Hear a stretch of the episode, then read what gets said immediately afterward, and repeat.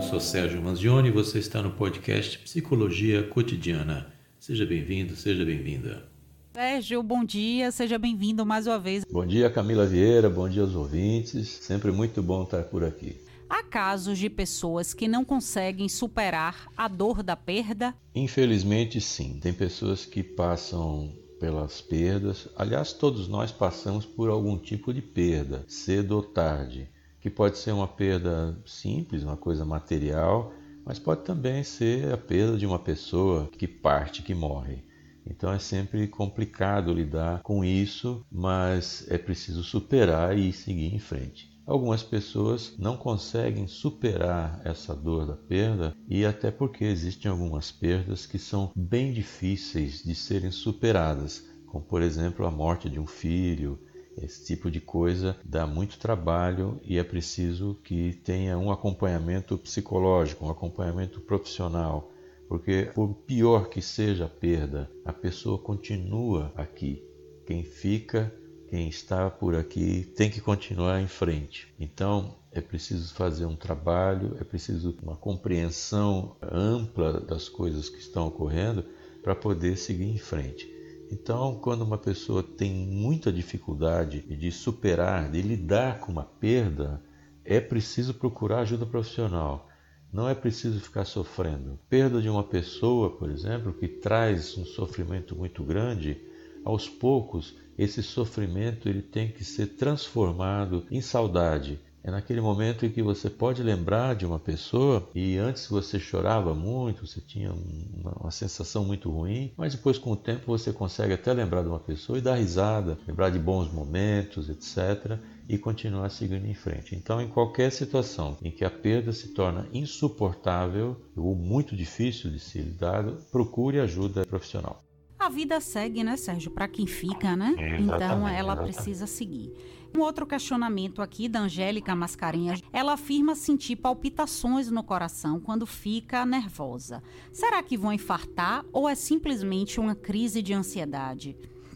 Esse tipo de dúvida não se pode ter. É preciso simplesmente levantar e ir para a emergência, porque não se pode ficar esperando para saber qual o resultado, né? para saber o que é que vai dar. É preciso ir para uma emergência. Se a pessoa tem algum tipo de problema no coração ou não tem, às vezes descobre só nessas horas, né? Quando tem uma palpitação forte, tem algum tipo de situação assim, é que aí vai fazer exames, é aí que vai poder investigar o que é que está acontecendo. Então, pode ser uma crise de ansiedade e pode ser também um infarto, a gente não sabe, por isso que tem que ir na emergência de um hospital, na UPA, seja lá onde for, mas procurar ajuda ali na hora para saber o que é está acontecendo. Até porque, se for um infarto, tem que ser medicado, tem que ser feito alguma coisa de emergência mesmo. E se for ansiedade, também precisa ser feito algo para que essa pessoa saia dessa crise. Pelo menos naquele momento, sair desse sofrimento grande que está gerando essa palpitação. Num segundo momento, quando a crise abaixa, quando some a palpitação, quando as coisas voltam à normalidade, é preciso ir atrás e investigar também o que é que está acontecendo para gerar essa ansiedade ou então esse, esse sentimento angustiante que está pegando você aí. Então, em qualquer das situações, corra para a emergência, veja o que é que está acontecendo, investiga e procura depois saber de onde vem essa ansiedade. É importante que a gente diga que nesse momento da pandemia, né, a gente teve mudanças sociais, mudanças de hábitos.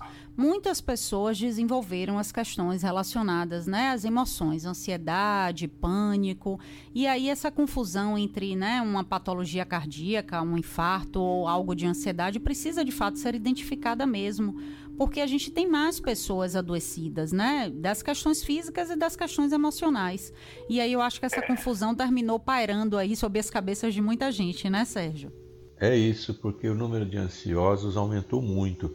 O Brasil já era o país número um de ansiosos, né? A gente já numa conta assim estimada existiam já aí 20 milhões de pessoas com ansiedade. Com a pandemia, esse número com certeza subiu bastante. Mas eu sempre recomendo, quando a pessoa tem qualquer sintoma físico, qualquer coisa que está acontecendo, um desconforto, é um mal-estar, palpitação, sudorese, qualquer coisa assim, desconforto físico, procura auxílio médico. Então a gente primeiro precisa cuidar do corpo, precisa ver o físico, o que é está acontecendo, para depois a gente ver outras situações. Então a gente vai primeiro para aquilo que corre mais risco. Então, como não dá para saber o que é está acontecendo, às vezes a pessoa não tem essa habilidade ou está acontecendo pela primeira vez, corre para poder para um serviço médico. O questionamento da Lígia Souza com relação ao casamento. Ela diz que tem um marido muito ciumento, que inclusive a proíbe de sair de casa. Devo acabar minha união, finalizar meu casamento? Olha, não deixar sair de casa já é um sintoma de que alguma coisa não vai bem aí, não é? Porque o relacionamento, qualquer um, não só relacionamento de marido mulher, namorado, pai, mãe, filho, relacionamento profissional, qualquer relacionamento, ele tem que ser bom. Ele não pode trazer sofrimento. Se um relacionamento está trazendo algum tipo de sofrimento, tem alguma coisa errada aí e que precisa ser corrigida. Pode ser através de uma terapia, pode ser através de um diálogo mais profundo, onde a pessoa possa ter essa confiança no parceiro, etc. E nos casos que isso não funciona, a pessoa tem que avaliar sim a sua permanência dentro de uma relação desta forma, né? No caso aqui, o marido é muito ciumento, não deixa sair de casa. Então, é um sintoma terrível, né? A pessoa não pode ficar encarcerada. Isso é cárcere privado. A pessoa não pode ficar tolhida da sua liberdade, não pode ficar distante das, da convivência com amigos e com familiares, porque uma pessoa pensa que é dona da outra e que não pode correr risco. O ciumento é uma pessoa que tem uma insegurança muito grande, porque ele acha que qualquer outra pessoa que, que aparecer na vida do companheiro ou da companheira é melhor que ele. Ele acha que o outro que vai aparecer vai embora. E também não confia no parceiro. Ele acha que o parceiro ou parceira é o primeiro que aparecer, dar uma risada qualquer, ele vai, vai embora, vai largar ele. Então é uma pessoa que tem muita insegurança. Isso não é bom nem para a pessoa que sente o ciúme e nem para outra pessoa que, no caso aqui, está indo para um extremo. Eu recomendo fazer uma avaliação bastante real, né? uma coisa realista, trabalhar com a realidade aí, porque hoje é um ciúme, hoje é uma proibição de sair de casa, isso pode evoluir para algum tipo de agressão e etc. Eu não posso falar exatamente do caso em si, porque eu não conheço mais detalhes, mas de qualquer forma fica essa reflexão para ouvinte e para qualquer um que esteja ouvindo: relacionamentos são feitos para serem bons. Se não estão sendo bons, tem alguma coisa errada. Procure ajuda, fale com os parentes, procure qualquer tipo de situação, mas é preciso solucionar isso, é preciso viver a vida com liberdade. É importante, né, que seja dito dessa forma, porque às vezes quem está na relação adoecida, cheia de vícios, não consegue ter nem esse discernimento do que o Sérgio passou aí pra gente agora. Falo demais da conta e quando percebo, já dei conta de toda a minha vida até para desconhecidos. Isso tem solução? Preciso melhorar essa postura? Pois é, essa famosa ressaca moral, quando a pessoa começa a falar, falar e depois ela se arrepende Será que disse demais? E fica uma situação bem ruim. Ela fica arrependida mesmo que pode ter dito coisas a mais. Ou então tem pessoas que começam a falar, falar, falar e começa a mentir também, começa a inventar coisas, inventar situações se coloca numa situação de grandiosidade, etc. De qualquer forma, essa situação ela não é boa, né? Porque se depois a pessoa chega ao ponto de mandar aqui uma pergunta para a gente aqui, né, no rádio, é porque está incomodando. Está incomodando, precisa procurar alternativa. Então, aqui, quando a pessoa começa a falar demais ou a mais, né, tem uma carência aí. Ela precisa de atenção, ela precisa de aprovação, ela está precisando de algum tipo de acolhimento, de alguém que a ouça, né? alguém que dê valor para o que ela está falando, para que dê valor para a própria pessoa. Então tem uma coisa aí que não está encaixando direito. Então, mais uma vez, aqui tem solução? Caso tem solução, sim. Claro que tem solução. Agora tem que procurar ajuda. Normalmente a ajuda não vai procurar a gente. A gente tem que procurar ajuda e saber como é que resolver isso aí. Ainda não me decidi sobre qual profissão quero exercer. Tenho 21 anos e gosto de fazer tudo. Qual conselho o senhor me dá? Primeira coisa é fazer uma pesquisa na internet, uma pesquisa simples, procurar assim descrição das profissões. Então divide mais ou menos assim profissões que a pessoa acha que faria e outras que não. Então, no primeiro grande grupo, essa pessoa que tem uma tendência para a área de saúde, área médica, psicologia, enfermagem, fisioterapia, nutricionismo, etc., é mais difícil ela ter uma tendência para a área de engenharia civil, engenharia mecânica, são coisas assim mais diferentes. E também, entre uma coisa e outra, você também tem um terceiro grupo, que pode ser o grupo das pessoas que vão trabalhar na área de, de, das ciências humanas, administração, economia e várias outras profissões que tem por aí. Então, uma primeira recomendação que eu dou é fazer uma análise da descrição das profissões e vai eliminando.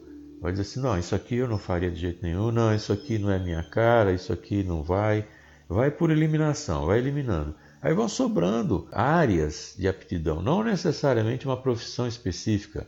Porque você pode ir para a área da saúde, pode ser médico, pode ser enfermeiro, pode ser psicólogo, não necessariamente tem que ser só médico, tem outras tantas profissões. Então não é que. Às vezes as pessoas confundem muito, parece que médico é a profissão número um e as outras são profissões auxiliares, né? mas não é assim não. Médico é uma profissão, enfermeiro é outra profissão, psicólogo é outra, nutricionista, fisioterapeuta, são todas profissões no mesmo patamar. É bom que se diga isso para não haver dúvida. E o que acontece? Procure aí a descrição das profissões, dá uma olhada naquilo que lhe dá mais prazer e outras que não dão. Vai descartando a que você não vai querer de jeito nenhum, aí você vai afunilando até o momento que você vai dizer: não, essa área eu gosto mais não, essa aqui eu não gosto. E dentro dessas você faz opções. E aí, dentro do, das suas aptidões, sabe fazer uma coisa melhor que outra. Ou seja, você vai diminuindo as opções aí para que você possa decidir. De fato, aqui está com 21 anos, é preciso definir um caminho para seguir. Porque para quem não sabe para onde quer chegar, qualquer caminho serve. Então é preciso ter um objetivo, dizer para onde vai. Isso não quer dizer que lá na frente você não troque de profissão, não quer dizer que você não possa optar, inclusive ter duas profissões. Ou seja, é preciso pegar um caminho e segui-lo, é preciso andar no caminho, não basta estar no caminho certo, é preciso andar nele, já disse aí o Confúcio. A última pergunta é de um anônimo. Ele diz o seguinte: Acho que o mundo vai acabar a qualquer momento. Sou uma daquelas pessoas viciadas em internet. Vejo teorias do final do mundo. Acredito quase que 100% que tudo isso vai acontecer. Qual a possibilidade total desse reset de tudo? O mundo já acabou várias vezes, né? Se, se a gente fosse seguir todas as tais teorias conspiratórias, teorias de final de mundo, o mundo já era para ter terminado várias vezes, né? Apesar que na primeira já não teria a segunda, né? Mas de qualquer forma, recentemente, em 2012, a gente teve uma grande grita mundial, o mundo vai acabar dia 21 de dezembro de 2012, porque no calendário maia estava previsto, o calendário termina, então o mundo vai acabar e as pessoas começaram a ficar pensando nisso. Quando se percebeu na prática, era uma grande campanha publicitária para lançar um filme que se chamava 2012, por sinal. E então isso foi fazendo essa divulgação, foi fazendo essa grande promoção do filme e as pessoas acabam entrando nessa vibração aí de que realmente vai acabar o mundo e de que as coisas vão terminar e vai gerando uma sensação de que pode acabar mesmo. Pode entrar uma coisa chamada paranoia. Isso não é muito bom também não. Então pode ser um transtorno paranoide, pode ser apenas um medo, porque o mundo ia acabar também na virada do século. Aí diz assim, não, vai acabar quando virar para o ano 2000. Aí diz assim, mas o século só vira no 2001.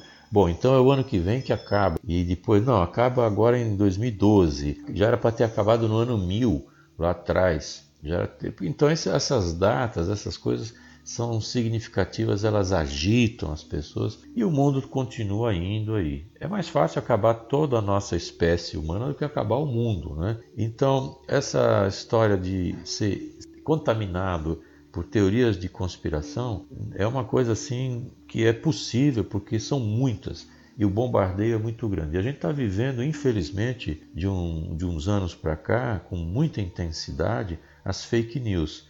São situações que são criadas propositadamente em benefício de um ou de outro, de cunho político, então só a pessoa cria aquilo por pura diversão e lança notícias falsas, e isso tem causado um transtorno grande, acabando com mundos particulares e também fazendo com que as pessoas tenham esse pânico coletivo. Então, ao ouvinte que está com essa dúvida, Primeira coisa que ele diz que ele é viciado em internet. Então a primeira coisa que tem que ser feita aí é acabar com esse vício de internet, que é uma coisa que é preciso ser balanceada. A pessoa tem que fazer outras coisas. Pode estar na internet, mas também tem que estar fazendo uma leitura, também tem que estar curtindo um filme, curtindo a família, passeando com o cachorro, é, fazendo algum tipo de atividade fora da internet. É difícil isso? Para muitas pessoas é difícil, mas é possível, é necessário esse vício de internet ele é comparado a um vício com drogas. Então ele pode ser algo muito difícil de ser vencido. Por isso, então, é preciso também procurar ajuda se o caso for, como ele está colocando aqui, de um vício mesmo. Então é preciso também não dar crédito total. Ele diz que acredita 90% né, no que houve. Eu diria que deveria acreditar 10%. Os outros 90% é que realmente são, tem que checar às vezes a pessoa tem uma informação que é uma fake news proposital, às vezes solta uma informação por ignorância, não sabe exatamente o que está falando e fala, e isso toma proporções grandes, porque quem está ouvindo também não checa o que está sendo visto naquele momento. É preciso checar as informações. Hoje é assim e não acreditar em tudo, porque realmente, se você for acreditar em todas as teorias conspiratórias que existem no mundo, a gente não vai para lugar nenhum. Então, vá com calma e vamos tratar esse vício aí da internet para você escapar de tantas teorias conspiratórias. De qualquer forma, siga a sua vida, vá seguindo seus objetivos, vá fazendo sua vida valer a pena, porque se de fato o mundo acabar um dia, a gente tem que ter vivido para valer a pena. Então vamos viver o presente, que é o que finalmente é o que existe. O passado não existe. Quando a gente lembra do passado, é no presente. E o futuro também não existe. Quando a gente fica pensando sobre o futuro, também é no presente. Então vamos viver o presente para que a gente possa ser feliz. Muito obrigado, Sérgio. Para o ouvinte que chegou no finalzinho ou que deseja conhecer um pouco mais do seu trabalho, quais são suas redes sociais, os seus canais de comunicação? O mais fácil é olhar no meu site, sergiomanzione.com.br. Manzione é M-A-N-Z-I-O-N-E. Também pode procurar meu podcast, que chama-se Psicologia Cotidiana a gente tem mais de 140 episódios e muitas dessas questões estão lá respondidas. E também para ser achado pode ser via o meu site, mas também pode colocar Sérgio Manzioni no Google e vai aparecer o site, vai aparecer o podcast, também no Instagram ou Facebook, no Instagram arroba psicomanzione. Eu agradeço mais uma vez esse espaço para a gente poder falar de assuntos tão importantes. Muito obrigado aí, bom final de semana e até a próxima. Você acabou de ouvir mais um episódio do podcast Psicologia Cotidiana. Muito obrigado e até o próximo.